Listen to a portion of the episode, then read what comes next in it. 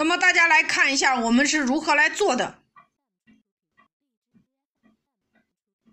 那么结婚婚礼当天的钻戒九百八，那放在店里最显眼的位置，它是为了不卖，是为了专门让展示用的，让这些人对这个价格体系有一个认知。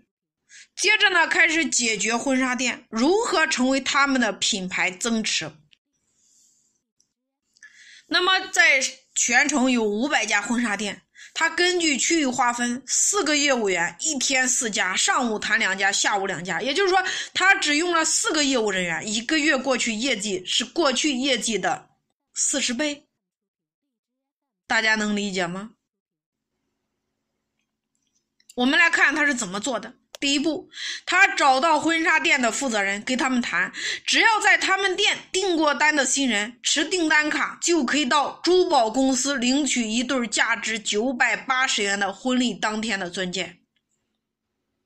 那这个时候有人或者老师，人家为什么愿意跟你合作呢？这招我们都用过了呀，要么是碍于情面，表面答应，实际根本没有效果。大家听好了，你的合作为什么没有效果？因为你只站在了你的立场上。这个时候，婚纱店反而他就是你的客户。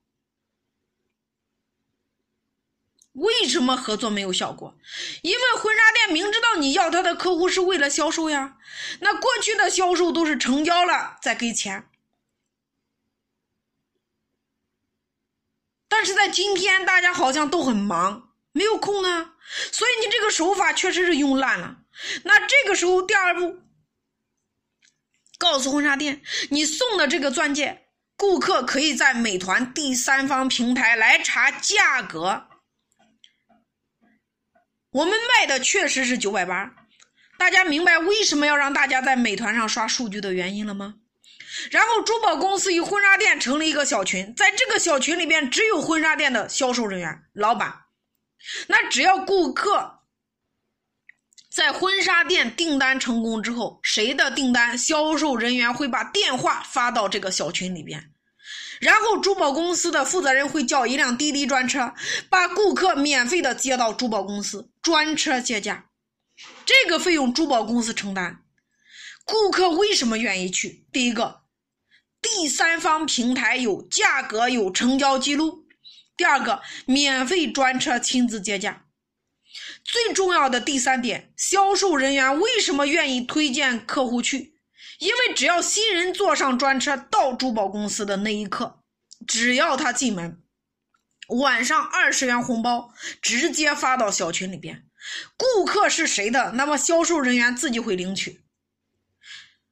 那么婚纱店的老板为什么愿意合作呢？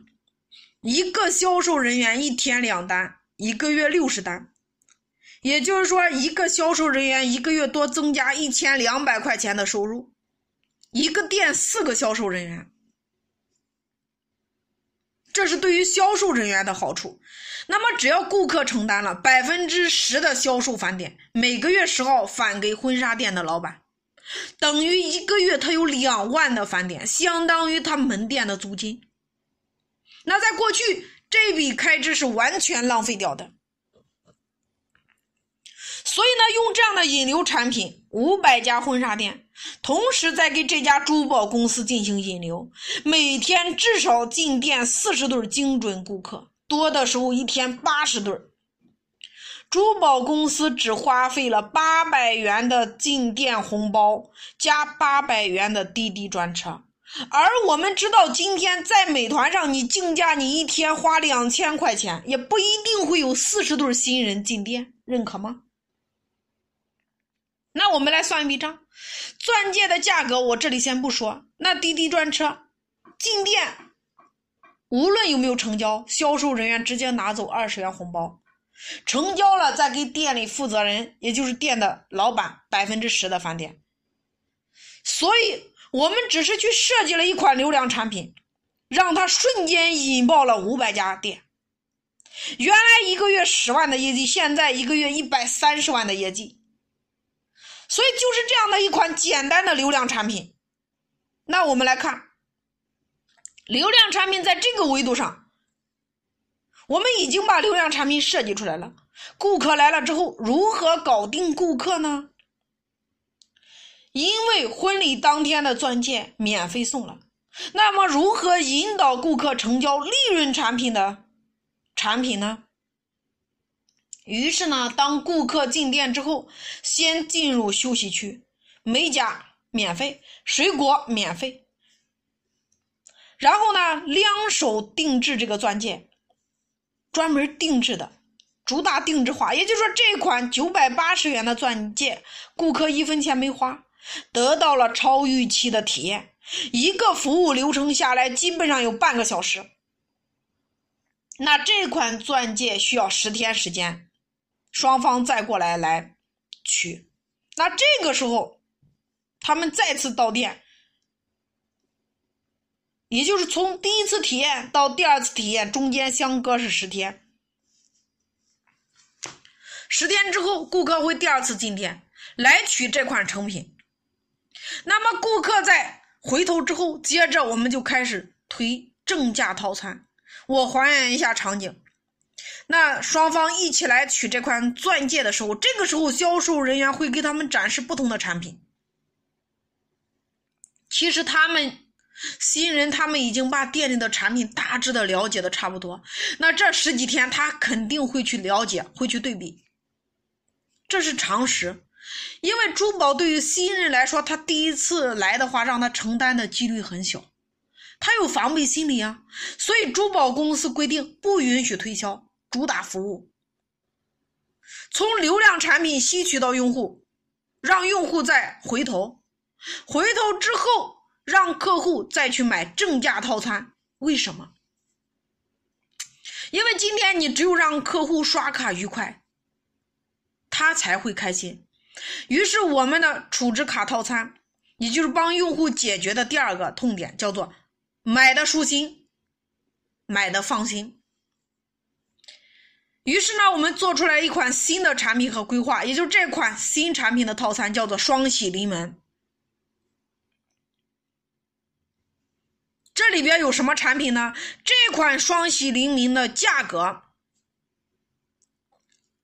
也就是说，它里边含的是女士钻戒九千八和一副这个宝宝锁三千九百八。那这个时候。他对这个价格和这个产品基本上已经了解了，因为这十几天他已经了解了很多家产品，认可吗？这个时候只要我的这个价格比对手稍微优惠一点，他就能成交。第一个，买钻戒送宝宝锁，原本是一万三千七百八的价格，顾客会感觉太贵了。于是呢，我给了他一个落差，只要九千八百元净报价。那这款产品它本身需要，再加上我们给他的净报价，还有它的硬体，那么这个时候会有百分之六十的客户直接刷卡买单。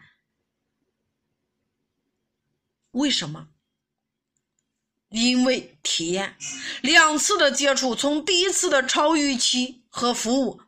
到第二次的超惊喜，还是那句话，我们要让客户在开心的快乐当中这个环节中去买单，然后再给他一个价格的落差，他就会从预期到落差来产生购买的一个冲动。于是呢，九九千八百元的这款产品达到了百分之六十的转换率，这就是我们从流量产品到。回头产品再到正价套餐的一个转换的一个逻辑，那这个时候其实我们已经把用户变成我们的粉丝了呀，沉淀在我们的流量池里边。于是呢，你到了他们的爱人过生日的时候，或者孩子过生日的时候，你再推其他的产品，他其实更愿意接受呀。为什么？因为这款九千八百元的钻戒，每年你可以免费为他清洗三到五次。他一年可能来店里三到五次，也就是你能接触他三到五次。当用户对你产生信赖感的时候，你说任何事情他都会同意。所以这个就是一个商业逻辑。接着我们到了第三个阶段，来设计我们的品牌产品，也就是九千八的钻戒只是我们的利润产品。那么店里呢会有一款转运珠，标价十九万八，这也就是我们的品牌产品。每个月都有将近二十个人来，他会买这款产品。如果今天你没有品牌产品，你店里的任何产品，顾客都会觉得贵。品牌产品不是拿来盈利的，只要今天你敢标价，就有人敢买。所以这就是从设置引流产品到利润产品，再到品牌产品的一个逻辑。这就是我们开店或者做项目，你首先需要考虑清楚的。你的用户在哪里？他们的痛点是什么？我如何把他们引流到自己的店，或者说自己的项目，然后才是去开店或者开公司。这是今天我们所有创业者和老板必须要思考的第一个问题：用户在哪里？我去哪里？山不过来，我过去。无论今天你做的是什么，你都要思考的一个问题：我的用户在哪里？我就要出现在哪里？